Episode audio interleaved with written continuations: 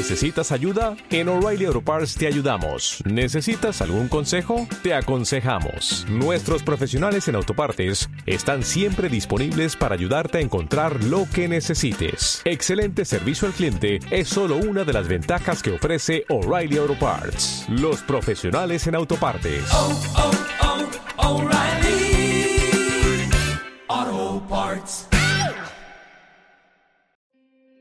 Como tantos otros periodistas de mi generación, muchos de nosotros los tuvimos como ejemplo. De aquella antena 3 de radio de la calle Oquendo, cada vez que García daba paso a Ares en la vuelta, o a Siro en cualquier pabellón de aquellos equipos que disputaban la mítica Copa de Europa de baloncesto, junto al inolvidable Andrés Montes, nosotros queríamos ser como ellos. Fueron los primeros en hacer la radio deportiva como hoy la conocemos. Nos hacían ver a través de sus voces aquellas etapas colosales, con sus top, las conexiones con la Moto 1, la Moto 2 y hasta el helicóptero. Y veíamos aquellos triples desde cualquier pabellón griego como aquel de la paz y la amistad, por mucho que en ocasiones tuvieran que refugiarse debajo de la mesa ante la ira de los aficionados griegos que convertían aquello en el tiro al pichón.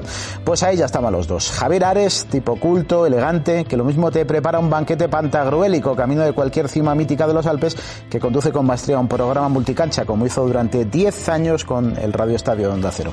Y junto a Ares, Ciro López, posiblemente uno de los tipos más cariñosos y pasionales que te puedes encontrar. Fue la primera pareja de Andrés Montes, pasó por el Super Deport como director de comunicación para volver de nuevo a la brega en Telemadrid o ahora en Gol. Defiende con ardor lo que entiende que es justo, que dicho sea de paso, y permitidme la licencia, que Siro me la permite, casi siempre tiene que ver con el Madrid.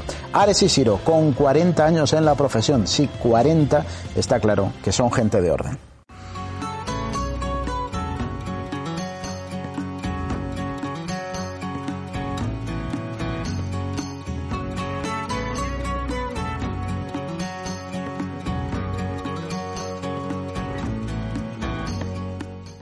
Bueno, he de deciros a los dos que, aunque ya tengo confianza con vosotros, estoy un poco abrumado. Porque.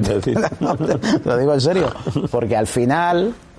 Eh, es normal. Yo soy, claro, por eso, pero yo soy periodista, como muchos de mi generación seguramente, por aquella antena 3 radio de la calle Oquendo. Y, Sí, sí. y ahí estabais ya vosotros. Imponemos desde la edad. No, no estábamos ya, ¿No? estábamos. O sea, empezamos, Antena 3 empezó con Ares, yo en Barcelona empezó también, estaba yo. Sí. O sea, que, que es que Antena 3 se, crea con nosotros. O sea, porque se empieza con en Madrid, que yo estaba haciendo la mili aquí, además había pedido prórrogas y estaba aquí, con Gaspar y Javier y en Valladolid y tal, entrabas de que no tenías ni emisora, entrabas desde, supongo, No, desde un.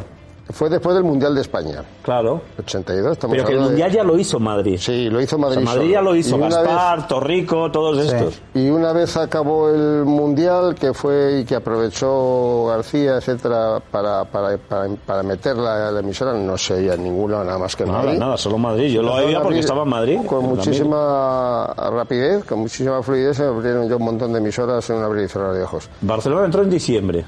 Porque sí, es cuando pues yo ese entré. sería el diciembre. abanico. En unos meses estaba emitiendo casi toda España. Yo entré en agosto y ya entré en la emisora, agosto-septiembre, Ah. ya entré en la emisora de Valladolid, que era ya emisora con sede propia. Allí en el hotel. En el Hotel Oliveria, sí, sí. Vosotros sabéis que os convertisteis un poco en la. Yo creo que sois los primeros periodistas deportivos, permitidme la expresión, mediáticos. Porque os convertís en gente famosa en, ese había en momento. televisión gente mediática, ¿eh? Eh, No, pero, pero, pero, seguro- pero, pero un poco todo lo que surgió a raíz de aquella Antena 3 es un poco el origen de los equipos de radio de hoy. Me refiero a la radio deportiva. Sí, sí. A mí me gusta hacer hincapié en un fenómeno que va más allá del éxito que tuvo Antena 3 de radio. El fenómeno fue la creación de la emisora. Eso es impresionante. O sea, de la noche a la mañana no había nada y un poco mitad buscar trabajo, un poco mitad eh, vendetta, un poco mitad, lo que, como lo quieras llamar. eh, se monta una cadena con un poderío enorme en cinco días, mal contados, y lo montan entre García, Martín Ferrán, el apoyo económico del conde de Godó, etcétera.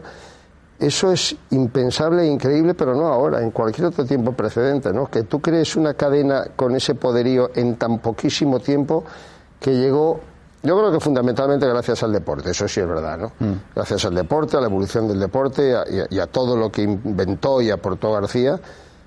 Yo no sé los años, pero en pocos años era la cadena de referencia en España. Desde el primer día, es, es que estuvimos un poco al hilo de lo que comentaba antes, Siro, estuvimos muchos meses la gente que había perdido a García eh, en antena, porque se despide un día abruptamente de la SER, la gente que, que lo está buscando durante cuatro o cinco meses. Yo recuerdo, porque no había aparatos de FM, recuerdo en Valladolid los primeros días que sabía que estaba emitiendo en Madrid, con un aparato de radio sacarle la antena y poner una cañería, etcétera, para conseguir captar la imagen. O sea, fue tal la obsesión por poder escuchar a García, que ya había tenido un gran éxito en la serie y que había desaparecido de la noche a la mañana, que yo creo que ese fue el, el- el motor que avanzó que de repente en España, pues, pues todo el mundo comprase una radio con, con FM. Que es que no había emisoras de FM, no había eh, aparatos de radio con FM, eran solo onda media. Y sobre todo en los coches. O sea, en los coches, Coches no nada. había, co- eh, co- que es donde mm, yo creo que de aquella y ahora es donde más se escucha la radio, cuando vas en el coche y tal, y no había, no existía. Y fíjate que es el nacimiento de las radios privadas, ya existía la SER, pero digamos que, entre comillas, eh, privada, eh, pero aparece también Radio 80, que la gente se olvida de eso. Después la gente conoció a Radio 80 como cadena musical, pero Radio 80 era una alternativa como la cadena SER, como Antena 3, y, y estaba, recuerdo, Juan Antonio Fernández abajo, que era un mito de la, de la información deportiva, sobre todo en televisión, y al cabo de un- dos años o por ahí desapareció porque el boom de Antena 3 y sobre todo para mí el boom de García, pues se comió todo. Pero se comió vosotros todo. empezáis a hacer cosas muy diferentes. Sí. Aparte, aparte de, la, de la personalidad de García con el programa, que era la referencia, es decir, lo que pasaba, pasaba Pero- por la noche en ese programa, pero empezáis a hacer las transmisiones. Yo recuerdo las tardes aquellas gloriosas de baloncesto, que nunca... Y, y recuerdo la frase aquella de García del baloncesto, ídolo con pie de barro, eh, las transmisiones, el ciclismo, Ares. Sí, pero si yo he hecho especial hincapié en ese detalle de es que es el origen de todo. Cuando tú comentabas antes, somos los primeros periodistas mediáticos.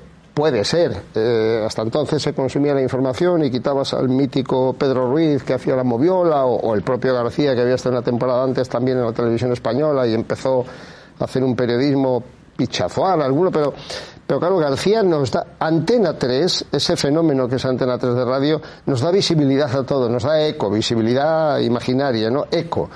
Claro, alcanza tal dimensión todo lo que tú ahora estás contando, del el impacto García, los avances de García, porque lo del ciclismo en efecto fue un, fue un boom. Pero todo en general, empezar a hacer aquellos programas, aquellos carruseles, ¿no? Con el baloncesto, con el fútbol, con un ritmo vertiginoso, algo completamente diferente a lo que se.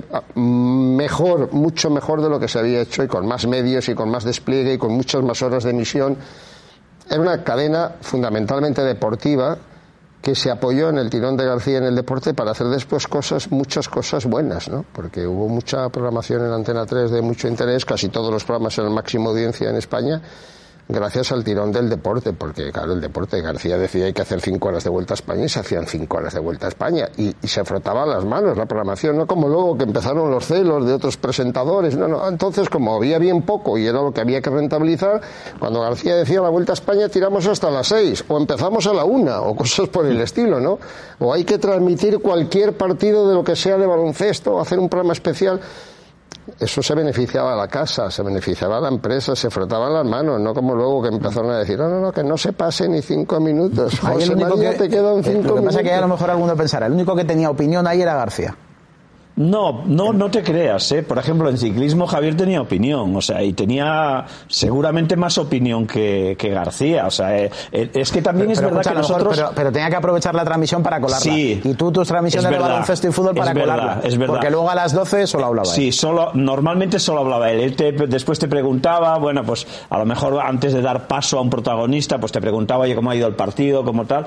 Pero, pero sí es verdad que después sí que te dejaba opinar. Eran unas narraciones también las nuestras atípicas. Yo creo que también eso, por eso fue un poco un boom. La gente venía acostumbrada a, a- a- a narraciones más, eh, no, la palabra no es esa, pero más políticamente correctas, más, Más de Radio Nacional, gente con una voz maravillosa, pero después muy correcta en la, en la narración, que no se salían ni un pelo del, del guion que, que- que se exigía. Y nosotros empezamos a, ser unos locos eh, que, que le dábamos mucha naturalidad a la, la- a la narración, que hablábamos igual delante del micro que fuera, no engolábamos nada. Eh, eh, entonces, bueno, eh, y dentro de eso, las narraciones hasta que llegamos un poco nosotros eran típicas narraciones, o sea, contabas lo que estabas viendo. Nosotros siempre también mezclábamos en, ciclismo, en baloncesto, en fútbol. Eh, eh, Gaspar, por ejemplo, en fútbol también lo hacía. Pues en medio de la, de la narración dabas tu opinión, que a lo mejor no es lo correcto, no es lo que nos habían enseñado, lo que enseñaban en las facultades. Pero bueno, nosotros generamos también ese estilo de narración que era diferente y que quizás eso también captó mucho la naturalidad que teníamos eh, y que la transmitíamos al oyente. Yo creo que eso también captó a la, audiencia. Es en realidad nos retroalimentábamos. Quiero decir, García nos daba el, el altavoz, nos ponía el escenario, nos ponía el y, tú te venías arriba, o sea, tú al final tenías dónde, cómo y de qué manera expresarte. Una cosa era el programa efectivamente de noche, que a lo mejor era, bueno, a lo mejor y sin a lo mejor era mucho más monográfico, pero que también opinabas porque te preguntaba muchas veces, ¿no? Y te, y te veías en la tesitura incluso de tomar partido, de... Pero en las retransmisiones y en el espectáculo, yo creo que era él era lo suficientemente inteligente porque García fue muy listo para, para, para, ver y captar las cosas. Eh, de la misma forma que a lo mejor fue más torpe para otras, eh, desde el punto de vista empresarial, etcétera, desde el punto de vista de su trabajo, su cometido, era muy listo. Y chupaba de todo ello. García no sabía ni de baloncesto, ni de ciclismo, ni, ni de fútbol sí, de fútbol sí porque le gustaba pero lo absorbía con una facilidad extraordinaria y claro, y te dejaba a ti porque en el fondo a lo mejor estaba aprendiendo de ti o de, de nosotros, de cada uno, de todos nosotros, ¿no? y él era un, lo absorbía muy bien y lo disimulaba muy bien, porque él lo que tenía por encima de todo era, la palabra, el verbo, el ejercicio de la crítica, la espontaneidad, eh, el ser directo, el ser el, un periodista absolutamente independiente durante muchos años. Eso le permitía ser García. No, no, no necesitaba de otros aditamentos ¿no? para ser el referente nacional. y Utilizo a García para preguntaros si pensáis que hoy por hoy podría tener éxito un modelo como el de García. García es seguramente irrepetible, inimitable. Más que, porque, más que antes. sí, o sea, un, personaje que se siente delante de un micrófono 12 de la noche y él solo, no un programa coral como se hace ahora en todos los sitios, él solo. Pero mira, te voy a, se lo cuento a, cualquiera, ¿no? y más a quien haya vivido la doble época.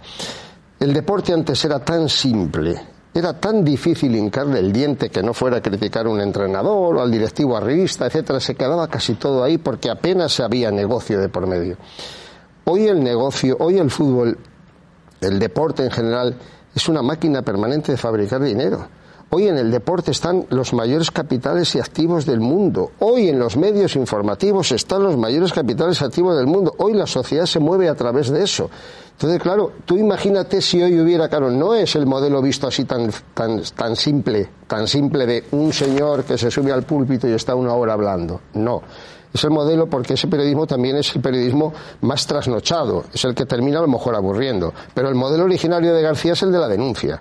El modelo originario de García es el de, eh, de perseguir constantemente cuantas corruptelas y desmadres hay en el fútbol. Y había muy pocos. Se escandalizaba el país porque se había metido el señor Porta o el señor de una, una mariscada que había costado dos mil pesetas, lo que fuese. Por eso se escandalizaba el país. Fíjate si hoy se enterara el país de cómo se mueve el deporte de la cantidad de intereses, la, mayoría de las veces espurios, cuando no bastardos, que hay en el deporte. En el deporte en general, pero desde arriba hasta abajo. Hoy sería una labor de investigación fabulosa, la que no se podía hacer antes, insisto. Toda la crítica se iba en si el señor Porta pasaba el perrito a costa de la federación o si se habían comido, se habían bebido el manso y se habían comido el manso y se habían bebido el agua de los floreros, ¿no? O el Nilo. El Nilo. Esa era toda la acusación.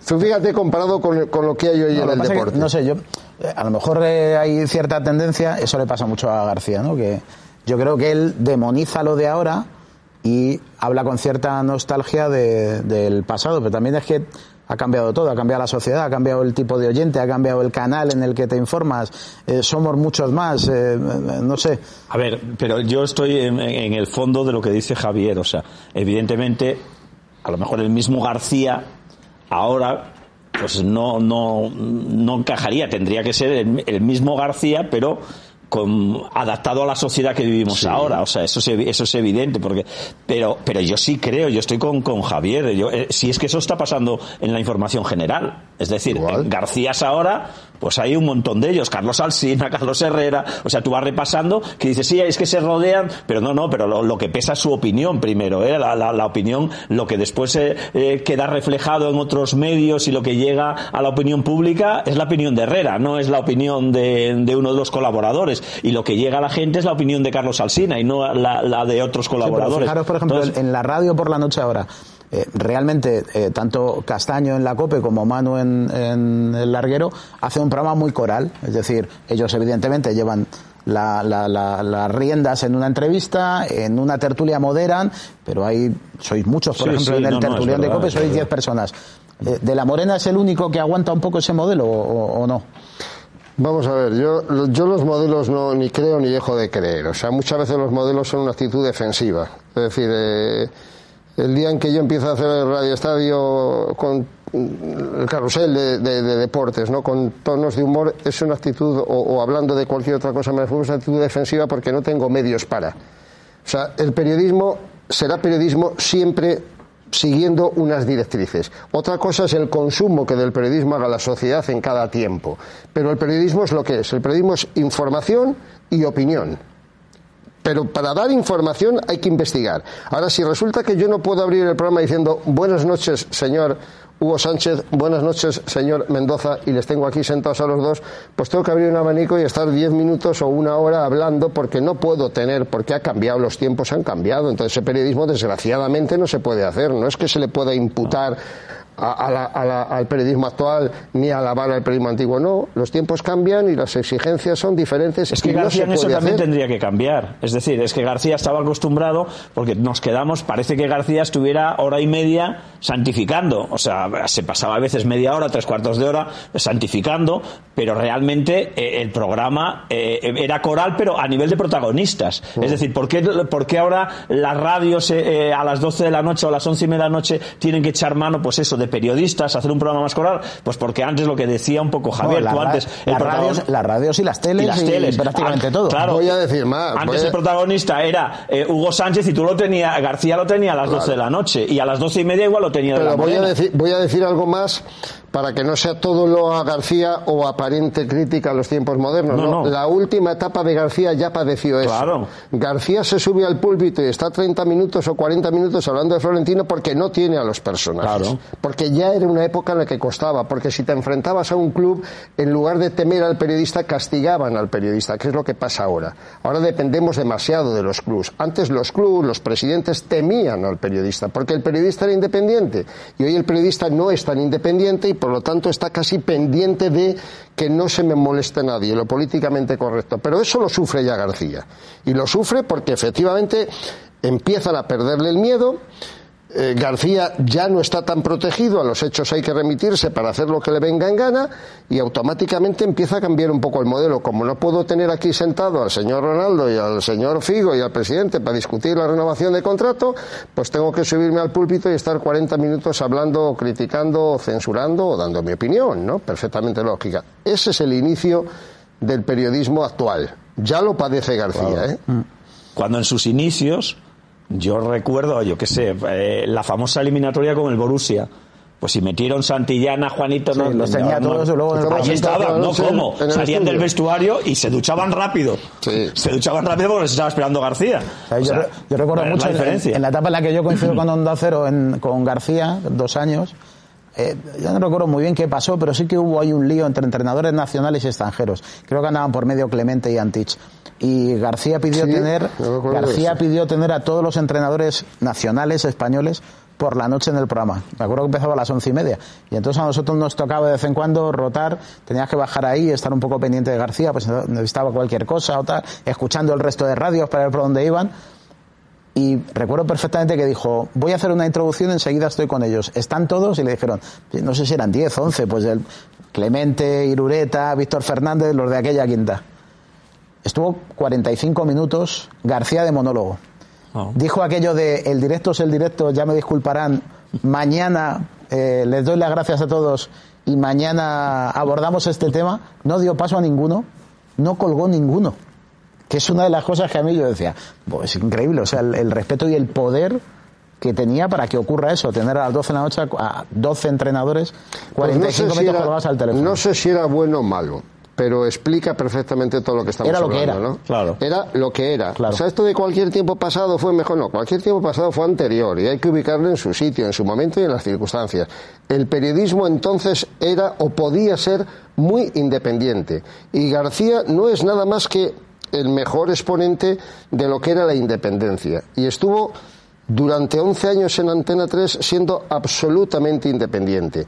Y luego ya cuando marchó a la COPE ya no fue tan independiente. Y no porque le tuviera ninguna presión por parte de la COPE, sino simplemente porque estaba cambiando el mundo, estaba cambiando la sociedad, ya no era tan fácil tener la misma ascendencia, el mismo número de, de oyentes, infinidad de detalles que te empequeñecían un poco y te, te empezabas a sentir débil. Entonces ya tenías que empezar a echar mano de subterfugios. Ese es un poco el cambio del modelo periodístico. Oye, vamos a avanzar y llegamos hasta ahora. Eh, Siro se ha adaptado bien a los nuevos tiempos. Claro. Es peleón, es guerrillero, va a la tele, va a la radio, te hace, es, es una estrella de, de lo digital, Polémico. de YouTube. Su hijo le ha hecho famoso planchando, por ejemplo. Ah. Eh, alterna con la gente del baloncesto. No, Siro se ha adaptado bien el tío. Es que es muy importante evolucionar y Siro, Siro siempre tuvo alma de eso, tuvo alma de poeta y de romántico. Entonces al final yo creo que estaba en un corsé. Bueno, en el fondo casi todos estábamos en un corsé, porque al final te meten ahí en, eh, en el chip de, de tu baloncesto, de tu transmisión, de algo que haces un poco mejor que lo demás, se supone. Pero no es ese tu trabajo. Tu trabajo al final, o, el- o desde el principio de los tiempos, es el de la comunicación. Y el que tiene el don o las ganas o la motivación, etcétera, de la comunicación y el contacto con el público, pues hoy en día tiene infinidad de plataformas y de medios mucho mayores que entonces, que estabas más encorsetado, ¿no? En tu trabajo. Yo, de todos modos, yo creo que somos unos privilegiados, Javier y yo, por ejemplo. Yo siempre digo, a mí cuando me preguntan, oye, ¿cómo estás? ¿Qué, qué tal? Digo, hombre, podía estar mejor, evidentemente, eh, ganando el doble o el triple de lo que puedo ¿Para ganar. qué quieres ganar tú? Pero claro, por eso, pero podía estar peor. Y claro, miras para atrás, miras para atrás y dices, en la edad que estamos eh, Javier y yo, mm, el que no está jubilado de nuestra promoción más o menos, el que no está jubilado está en paro, el que no, pues eh, está en otra peor situación. Y la verdad es que dices, bueno, yo creo que somos unos privilegiados. El poder seguir disfrutando de algo que para nosotros, yo siempre digo lo mismo, esto para mí es un hobby. O sea, yo hubiera pagado, de cuando tenía 14 años, hubiera pagado por, por hacer lo que estoy haciendo ahora. Y pe- si alguien me hubiera dicho con 10, ya no digo con 14, con 20 años, que 42 años después de cuando empecé, yo iba a seguir viviendo de esto y que iba a vivir 42 años de mi profesión, bueno, hubieran dicho que estaban locos, o sea, que, que eso es imposible. Y, habéis vivido bien. Sí, sí, Vosotros muy bien y lo hemos ahí, pasado muy eh, Ares, bien. Habéis pillado Yo- momentos donde se cobraba bien. Como hemos estado y vamos a estar otros tantos más, como hemos estado tantos, tantos años, pues al final hemos tenido de todo, pero yo la inmensa mayoría de, de la relación que he tenido con el periodismo ha sido para gozar, o sea, no hay otro término, gozando de hacer lo que te gusta, gozando de, de- de- de cobrar, aunque eso es una grosería, no tenía que existir ni el dinero siquiera, Sí, pero bueno. gozando de los viajes, gozando de las relaciones con la gente, gozando de experiencias, de ver pasar a generaciones en todas las actividades y en todos los deportes, de compañeros, de medios diferentes en los que has trabajado, que el periodismo hay gente que entre comillas lo ha ejercido como una profesión con toda la carga y la responsabilidad que ello tiene, ¿no? Porque hay mucha gente con responsabilidad en el periodismo. Yo la he tenido poca durante un cierto momento y la verdad es que la recuerdo mal, la recuerdo mal, pero si yo llevo en la profesión también casi 50 años, pues eh, de esos 50 años yo 40 los he pasado gozando, pero gozando en el más amplio sentido de la palabra, las vueltas. Es que qué duro eso de estar 150 días al año fuera de casa. Digo, será para ti que tienes poco afán de aventura. Yo he disfrutado todo y más. Claro, ¿no? De- por eso digo un poco también de po- cómo miras tu profesión, cómo miras el ejercicio de tu profesión, de tu trabajo. Yo desde el disfrute. Ahora, si tengo una responsabilidad enorme con un programa y tengo que estar encerrado y tengo que estar todo el día mm, pa- pariendo y, y responsabilizándome de los errores de los demás, en fin, el ejercicio de los cargos, pues eh, es una profesión más. Pero si estás eh, 30 días de vuelta, 30 días de giro, los Juegos Olímpicos, ya estuvimos, eh, Siro y yo, en Seúl, los dos solos, mano a mano, un mes en Seúl, conociendo Corea a fondo. Y, y entonces, pues claro, al final sacas una cantidad de experiencias y de vivencias que son fantásticas. Lo, lo último es el trabajo y además el trabajo lo realizábamos pues muy cómodo, porque estás haciendo lo que decía sí, lo pagas, estás haciendo lo que te gusta, estás viendo un partido gratis, estás viajando gratis, vas a hoteles de cinco estrellas gratis, eh, y, y encima te pagan. Y encima te pagan. O sea, ese es el único concepto que yo tengo del ejercicio de la Sí, profesión. yo creo que genera muchas Yo creo que ese chip también, ha ¿no? cambiado un poco. Sí. Yo creo que a mí cuando me pregunta la gente, eh, yo cuando estuve de jefe de deportes de Telemadrid, eh, cuando alguien, algún, venía algún chaval y me preguntaba cuánto vas a ganar, yo es que al final me, me- me salía, yo que no nunca doy consejos, yo le decía, "Pf, no vas por buen camino. O sea, porque es que esto, esto es es un hobby por el que después te pagan. O sea, es que si lo primero que estás pensando es en lo que vas a cobrar, ya no llevas el camino. Sí, lo que pasa es el- que para, para ser justos, vosotros eh, vivisteis una época extraordinaria donde se pagaba por el trabajo y se Pero yo pagaba empecé bien. trabajando gratis y estoy convencido Sí. Javier también. Pero, pero escucha, y yo casi me considero un privilegiado también, que al final ya también llevo tiempo aquí eh, dándole al pico y, y me permite vivir y pagar las facturas. Pero es verdad que hay gente que vive muy mal de esto, muy mal. Porque hay mucha precariedad, por la razón que sea. Eh, y, y no tiene que ver con el COVID. Eh, que ya precariedad ha habido siempre. Yo cuando la gente dice, es que cuando vosotros lo teníais más fácil porque teníais más salida, no es verdad. No es verdad. Yo me acuerdo, me acordaré siempre, creo que fue en segundo de facultad, tuve de profesor a Miguel Ángel Bastanier, que en paz descanse. Y Miguel Ángel Bastanier nos decía, mira, con los que hay matriculados, ahora- no, con los licenciados que hay ahora de periodismo en España, y estamos hablando del año 74, se cubrirían todas las redacciones del mundo. Y él explicó su caso, de cómo él empieza en el periodismo. Él era un tío brillantísimo de la escuela de periodismo, con promedios de notable en sus asignaturas, acaba en el año 61 y tiene que empezar a dar clases.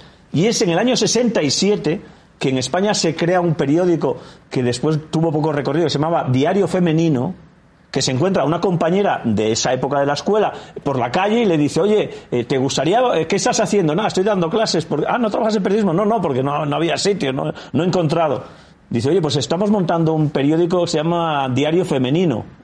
Y si te interesa, te- si, te, si quieres pruebas. Y ahí empezó, pero empezó seis años después y era un tío brillantísimo. Entonces no, no era más fácil antes que ahora. Yo creo que además ahora, pues por ejemplo, yo siempre digo lo mismo. Oye, la gente, por ejemplo, que escribe bien, tiene la oportunidad mejor de mostrarse en un blog, en, en una página web, generarse él su propia página, eh, lo de YouTube. ¿Cuántos youtubers hay? Eso no existía antes. Entonces es difícil porque evidentemente hay muchos más medios, pero también hay muchas más universidades, mucha más gente licenciada. Pues el- Y, os pregunto, ¿y estamos más expuestos como, como profesión?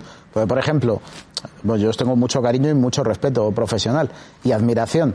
Pero, por ejemplo, yo recuerdo a Ares, en su época de Radio Estadio, fue muy crítico, fuiste muy crítico con el Real Madrid, con Florentino entonces, y eso te genera, porque eso lo vemos nosotros aquí todavía, ya va, remitiendo, porque va pasando el tiempo, pero de repente eh, yo detecto muchas veces cosas de Eurosport, de, de la vuelta del ciclismo, y veo, ves perfectamente quién es el crítico, no por lo de ahora, sino que viene con memoria, viene con efecto de memoria. Y, y a ti, por ejemplo, Sirio, tú que eres guerrillero, ah, pues tú has tenido momentos de, en la tele de, pues eso, que uno debate con, con pasión, con ardor, y, y- y Bueno. luego te lo sacan y te lo recuerdan, y dices, joder, la gente va con memoria, ¿eh? Ya, pero yo en ese sentido yo creo que sí, el, el que tiene poder intenta ejercerlo y influir.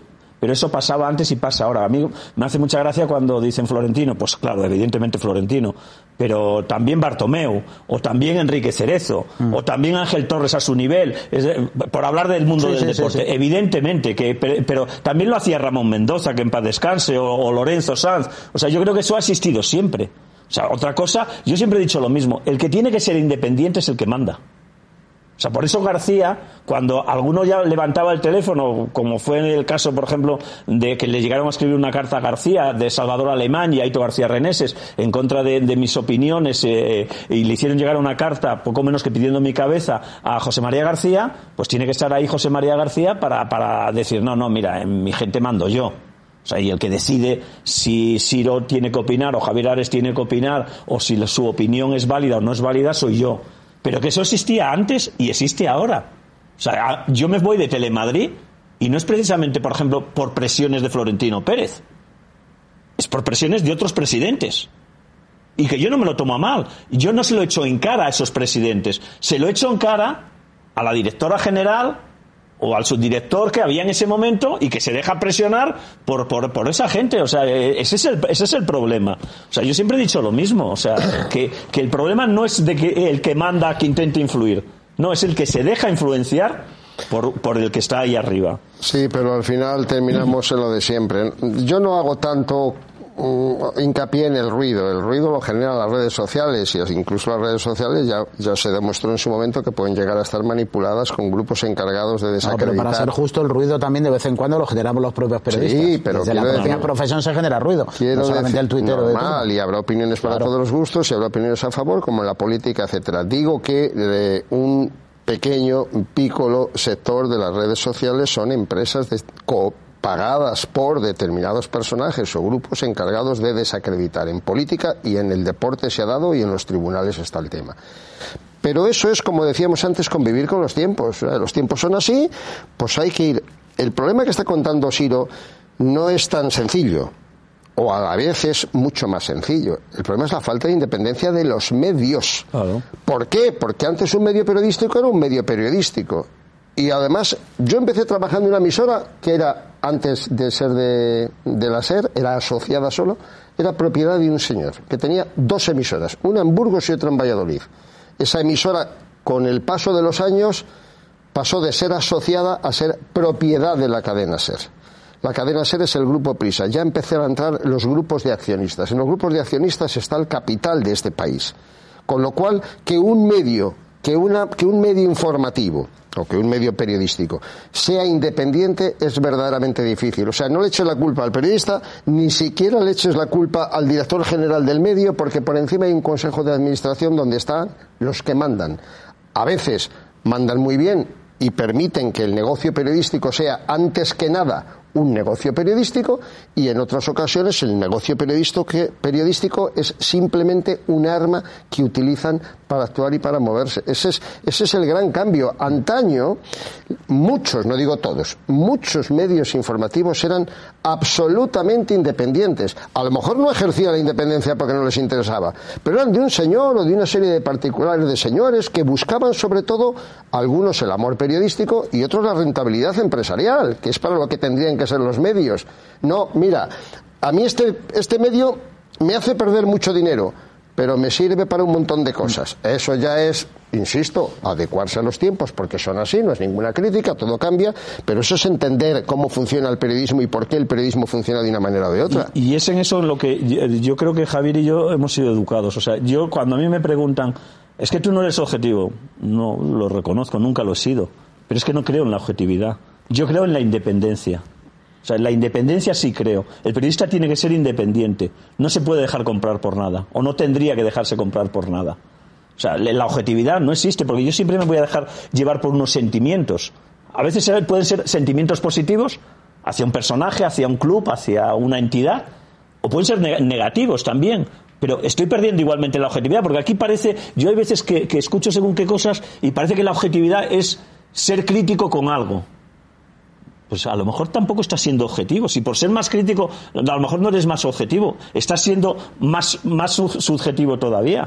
Pero a ti mantener esa esa pasión, ¿te ha costado algún berrinche Sí, en la tele? O sea, en la sí. tele me refiero en, en la puesta en Sí. escena con un compañero, un Bueno, pues porque en un- nunca me he mordido la lengua y he intentado. eh, es- yo se- siempre digo lo mismo. Yo creo que el gran secreto de, de nuestra de nuestra gente, de, de- de lo que es Antena 3, yo siempre he considerado, si a mí si me dan a elegir o, o una etapa de mi carrera, y a mí lo que me ha marcado es Antena 3. Antena 3 es como es como mi, mi familia, ¿no? Y entonces eh, yo con cualquiera pueden pasar 30 años eh, y veo a alguien de, esa época de Antena 3 y para mí es como ver a alguien de, la familia. Y, yo- creo que es como nos, educaron un poco en, la, forma de ser, en decir lo que sentimos, en, no tener dobleces, en, en lo que pensamos expresarlo. Entonces, bueno, sí que me ha traído problemas, pero no voy a cambiar, como digo yo, si no cambié cuando tenía 30 años eh, y alguna vez pues, pues a García le llevaba la contraria, 42 años después de, de- una trayectoria. ¿Te, te arrepientes de alguna bronca de así que has tenido en la tele o en, en la radio delante del micro? Sí, no? sí,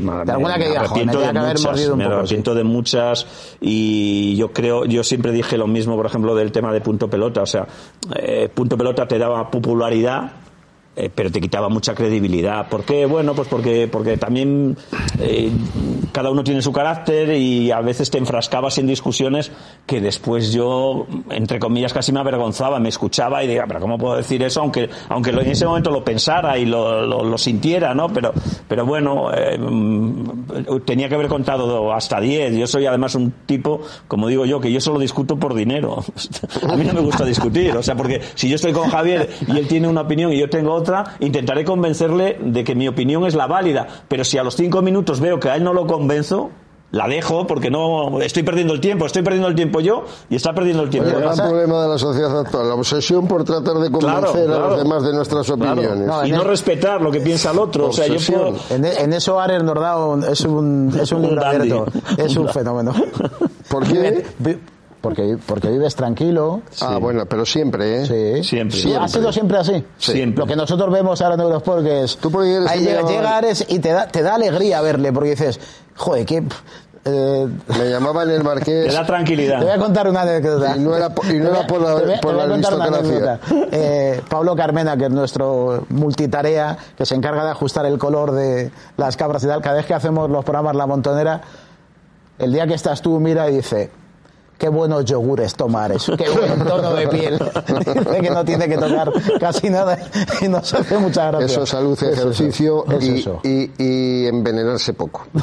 es que es verdad, pero eso es un, yo creo que eso va mucho más allá del periodismo y de incluso de la persona, eso es una actitud ante la vida que tienes que tomar. Si no tienes ese carácter, tienes que aprender. Mira que aprendemos cosas en la vida, mira que llegamos a aprender cosas, desde que empezamos con los Reyes Godos, acuérdate, hasta el tiempo actual, y lo único que no aprendemos es a vivir. Pues si es que tenía que ser asignatura obligatoria. hay gente muy agria en esta profesión, hay gente cojonuda, con perdón, ¿eh? pero hay gente muy agria que, que, tienes una idea de ellos, luego a lo mejor los conoces y dices, joder, estaba equivocadísimo. Y es que es mucho más agrio de lo que... Pero eh, vuelvo a repetir, si aprender a vivir significa aprender a disfrutar. Aprender a vivir, ¿qué es aprender a vivir? Disfrutar de la vida. La vida ya te regala un montón de sinsabores, de desgracias a veces, de dificultades en el trabajo y en tu... Todo lo que no sea eso, que ya te lo pone la vida ahí para que lo vayas sorteando, si te lo creas tú eres estúpido. Y nos creamos la inmensa mayoría de las veces esos problemas. Nos los creamos. En nuestra profesión, por ejemplo, a veces es inevitable, porque efectivamente, si, si, qué fácil es ir a, favor de corriente, qué fácil es no solo ser políticamente correcto, sino, sino vivir de, de, rodillas con el poder. No te falta trabajo, te llaman de donde te tienen que llamar y te, encima te ponen bien. Ya, pero ¿y te sientes bien? No. Ahora, ¿qué pasa? Que porque eres crítico, eres... Eh, eh, no subjetivo, no, no objetivo, no existe la objetividad, eres subjetivo porque estás dando tu opinión desde el punto de vista que tú ves las cosas. Eh, eso te genera críticas, inevitable. Eso te, eso te envenena, ese es el gran problema, que eso te envenene y te convierta en un personaje agrio, vengativo, etcétera, que pasa mucho en nuestra profesión, en nuestra profesión y en la sociedad en general. Pero ese es el error, porque no estás siendo consecuente contigo mismo. Tú quieres una vida pacible entregado al poder y para que no te reña nadie, hazla, te vas a sentir mal contigo mismo, a poco orgullo y dignidad que tengas. No quieres hacer eso, sabes que te vas a enfrentar al mundo, estate dispuesto a que el mundo no te coma. Y yo, aunque sea muy grandilocuente en, la expresión a que estoy contando, es bastante más simple. Es que es eso, que no te ofenda el, mundo, que no te agreda la sociedad simplemente porque tú has apostado por una forma de conducirte en la vida. Pues sí, eh, estate feliz contigo mismo. ¿Qué te, te importa lo que opinan los demás? Si eres feliz contigo mismo. Ahora los demás piensan que eres maravilloso y te ves un ser miserable y ruin por dentro yo no dormiría tranquilo. No, eso, alimenta precisamente ese tipo de caracteres. Es que, tenemos, la verdad es que nuestra profesión es una profesión y cada vez más, eh, quizás porque, por lo que tú dices, que nos han hecho protagonistas, los que tenían que serlo no lo son, porque los hacen escondido, que son los deportistas, sobre todo en el mundo del fútbol, pero que está pasando también en el mundo del baloncesto. Antes podías acceder, porque antes tú decías, es que vosotros fuisteis los primeros, digamos, populares de, bueno, pero fue porque estábamos alrededor de García, de que era el, en aquel momento solo se escuchaba. Yo creo que ahora eh, los tertulianos en algunos casos son tan famosos, tan conocidos como, como los deportistas. Es, otro modelo, es, y eso nos lo ha generado. Y es otra manera de hacer radio, de hacer periodismo. Hay gente que no lo ha asimilado. Que va, poco menos se cree que va bajo palio, que, que se cree que es el ombligo del mundo. Y yo digo, pero si es que nosotros somos igual de normales eh, y tendría, o tendríamos que ser igual de normales, eh, somos unos privilegiados porque tenemos, eh, trabajamos en lo que nos gusta, pero hay gente que, que se cree que, que va cuatro metros por encima del suelo. Y eso creo que es malo. Y, y por eso creo que, por ejemplo, para mí, las redes sociales a veces son muy perniciosas o son muy negativistas y son, eh, bueno, eh, incluso, ¿no? Pero yo, eh, a pesar de todo eso, creo en las redes sociales y creo que es bueno que existan las redes sociales. Te hacen pensar Porque nos hacen cuando. pensar y nos hacen darnos cuenta de que no somos el ombligo del mundo y que, y que nos equivocamos un montón de veces y que, y que erramos en, en un montón de, de cosas y que, y que no tenemos que, que mirar a la gente por encima del hombro. Y que hay mucha gente que, que a lo mejor sabe de deporte tanto más que tú. Lo que pasa es que no tiene el medio en donde expresarlo. ¿Tú de qué sabes realmente? Yo de nada. No, no pregunto. de- de- No, a ver, yo. o sea, te ver. pones a pensar y dices, A ver, yo, yo- realmente sé de baloncesto. Yo sé de realmente, fútbol. yo, yo por ejemplo, fútbol, pues sé lo que sabemos todos. O sea, creo que sé más, por ejemplo, desde que estuve de jefe de prensa del Deportivo, Claro. porque conocí el fútbol por dentro, eh, conocí cómo trabajan los entrenadores. Sí, lo eh, entiendes mejor. Lo entiendes Cosas mejor. que no ver las entiendes mejor. Claro, el ponerte, eh, para mí fue enriquece- enriquecedor el estar en el otro lado de, de la trinchera, ¿no? Eh, pero mm, realmente, pues por conocimiento, yo creo que de baloncesto sé algo, porque, porque son muchos años haciendo baloncesto, no solo narrando, sino antes, pues, pues de balonmano algo sé también, porque soy entrenador de, de- en- a nivel provincial de balonmano, porque digamos mi deporte a nivel federado fue balonmano, jugué en balo- a balonmano y después fui entrenador. Y de fútbol que yo creo que sabemos todos. O sea, yo de- llevo Yo creo que Ares sabe más de fútbol años. que de ciclismo. Seguramente. Bueno, para mí Javier es de los mejores narradores de fútbol que hemos tenido en este Porque país. has hecho más partidos la de gente- fútbol que... Has hecho más Hombre, horas he de hecho fútbol que de de ciclismo. de Sí. fútbol. Un día, no sé, preguntando, alguien me preguntaba al respecto, digo, eh, debe ser que he hecho todo lo demás muy mal, ¿no? Para que el referente lo, lo- centres en el ciclismo. Vale, un poco el hilo de lo que decíamos antes, tuvo muchísimo impacto el ciclismo, hemos vivido unos años, los de Perico, los de Indurain, prodigiosos, etcétera, cuando estábamos necesitados, ¿eh? Porque más prodigiosos casi han sido los últimos y la gente ya no lo ha consumido igual. Pero no, lo que quiero decir es que al final te, te terminas pues encasillando en una actividad. Yo no sé ni de deporte, yo soy un empedernido eh, lector del deporte, como cualquier niño. Desde los cinco años te puedo dar las alineaciones del Mundial de Inglaterra. Del Mundial de Inglaterra, año 1966, te puedo dar de memoria las alineaciones y del Inter y de la Benfica y del Manchester y tal. Me hablas de ciclismo y te puedo desde entonces para acá todo que es de, ciclismo de los años 60. De- de- lo que empiezo a vivir de niño, lo, lo consumo con la afición del niño y no lo dejo nunca. Al día de hoy sigo sin dejarlo. Me puedes preguntar la alineación que, que jugó ayer el Paris Saint-Germain o que jugó, lo que- me lo puedes preguntar. El partido de ayer del, del Real Madrid con el no sé qué, lo que quieras de baloncesto. Pero eso no significa saber de deporte, eso lo puede saber cualquier aficionado Claro. con que consuman los periódicos, muchas veces consumen incluso más periódicos que nosotros, porque nosotros tenemos otras ocupaciones y ellos están em- empapados, ¿no? De todo. Y de vez en cuando cometes un error y te corrige cualquier paisano, te corrige. Porque también en los periódicos está al día y tiene la misma afición que tú y más tiempo. Como decía el otro, y más tiempo. Pero claro, ¿eso vale de algo? No. Vale de algo entender tu profesión. Vale de algo, quiero decir, que sea mayor eso, especial eh, el trato con, con la gente del deporte. Vale de algo la experiencia de haber vivido momentos, etapas diferentes, porque muchas veces lo que viene ya lo sabes, lo sabes porque lo has vivido. Eso es lo que al periodismo le da un factor diferencial con relación al conocimiento. Conocimiento lo tiene cualquiera.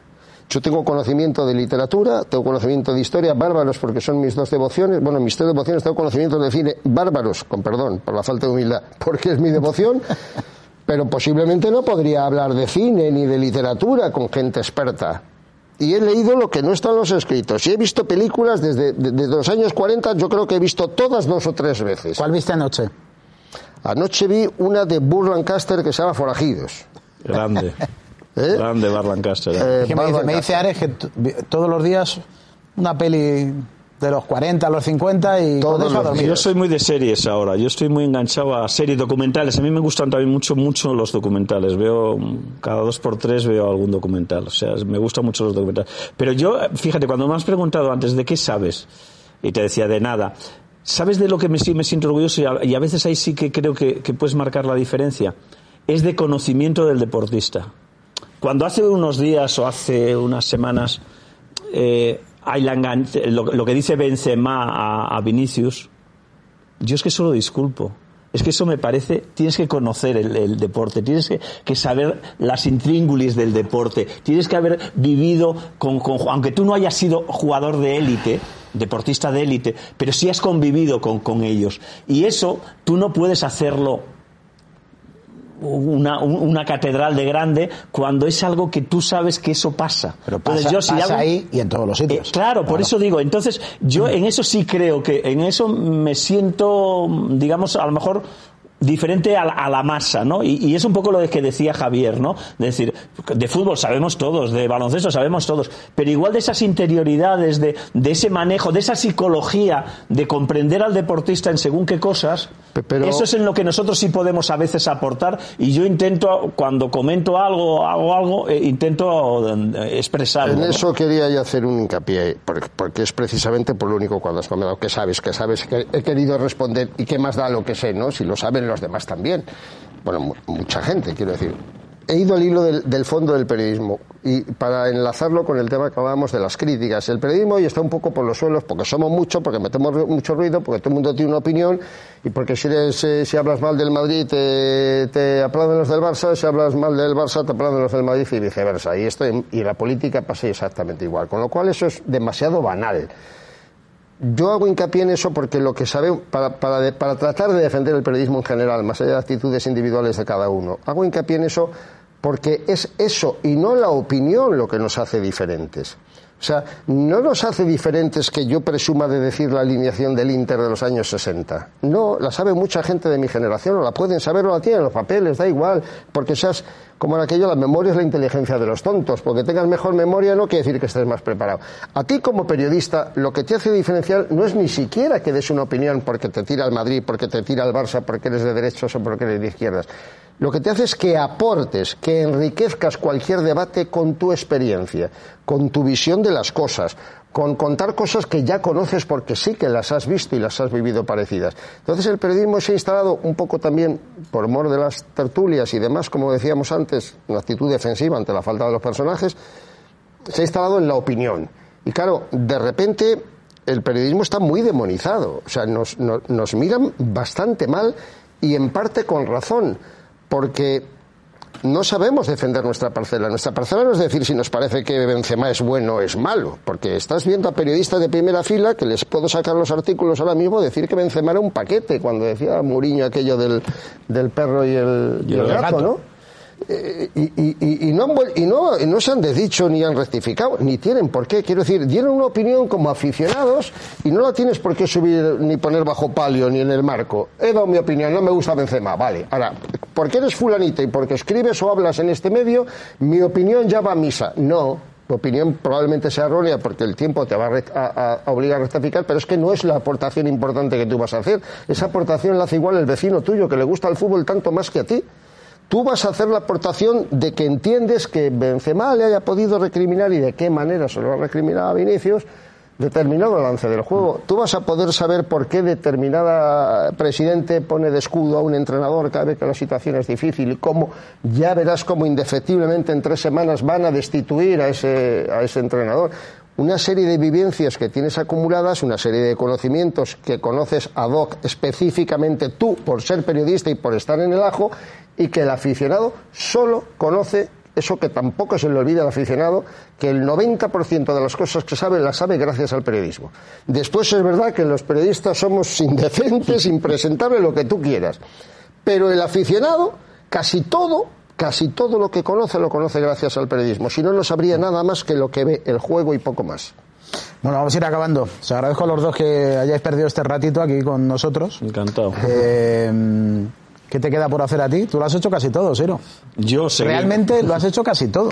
Sí, la verdad es que lo he hecho. Yo creo que Eventos los has cubierto periodísticamente, todos, claro. pues estuve con Javier en Corea, estuvimos también en Barcelona en los Juegos Olímpicos, he hecho a nivel de baloncesto todo, campeonatos del mundo, entonces, a ver, si mi carrera acabara hoy, mm, la verdad es que soy feliz, o sea, te lo he dicho antes, con la mitad de la mitad lo hubiera firmado hace 40 años.